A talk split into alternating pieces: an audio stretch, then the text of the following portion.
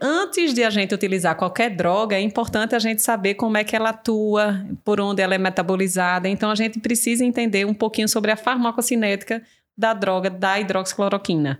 Jéssica, como é que ela atua, como é que ela é absorvida e eliminada? Certo, a hidroxicloroquina ela é um imunomodulador, então ela age muito na, relação, na, é, na resposta imune, né, de forma simples, ela na ativação dos linfócitos e também na produção de citocinas. Ela é uma droga que ela tem uma meia-vida bem longa, de 30 a 50 dias. Ela tem uma, uma, uma medicação que ela tem uma biodisponibilidade muito boa.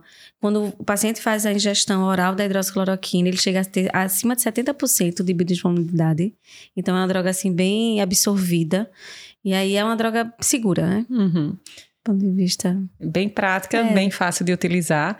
E a grande vantagem é que ela é uma droga imunomoduladora, mas não é uma droga considerada imunossupressora. Então, muitas vezes a Isso. gente quer só equilibrar um pouquinho a resposta inflamatória, sem suprimir ou sem aumentar risco de infecção para os pacientes. Por isso que até hoje ela tem ainda um grande espaço no nosso arsenal terapêutico, né? Ela, ela inclusive, assim, a gente usa ela poupando corticoide, né? Então, a gente usa imunomodulando mesmo. Então, Isso. ela não perdeu o seu lugar. Isso, apesar de tantas drogas novas, né, um arsenal cada vez maior, considerando até as drogas biológicas, a hidroxicloroquina ainda é boa, barata, segura e tem grande espaço. E pensando no espaço de uso dela, me conte, Virginia, quais seriam as doenças que a gente pode lançar mão da hidroxicloroquina, quais seriam as indicações de uso? Então, na, no dia a dia da gente, o que a gente mais utiliza é nos casos de lupus, né? Principalmente no caso da gente, quando o paciente tem lupus cutâneo discoide, a gente usa muito. Também os pacientes com lúpus sistêmico também usam bastante, principalmente aqueles assim que tá tem aquela carinha de lúpus, mas ainda não fechou todos os critérios, né, para medicação. E também, no caso da gente, para aquelas patologias que estão relacionadas com é, piora com a exposição ao sol, né, Jéssica? As fotossensíveis, é né? Isso. Então a gente pode usar na, na porfiria, por exemplo, cutânea tarda, a gente pode usar no eritema, na erupção polimorfa luz, a gente pode usar é, em dermatomiosite. Exato. Então a gente tem assim uma gama grande, além das doenças liquenoides, né? Do, do, isso. Né? Como ela atua sobre linfócito, como você falou, então é, nas doenças liquenoides, como líquen plano, líquen plano pilar, alopecia fibrosante frontal, que é um tipo Sim. de alopecia, a gente usa muito a hidroxicloroquina por por Exatamente. esse poder de imunomodular linfócito.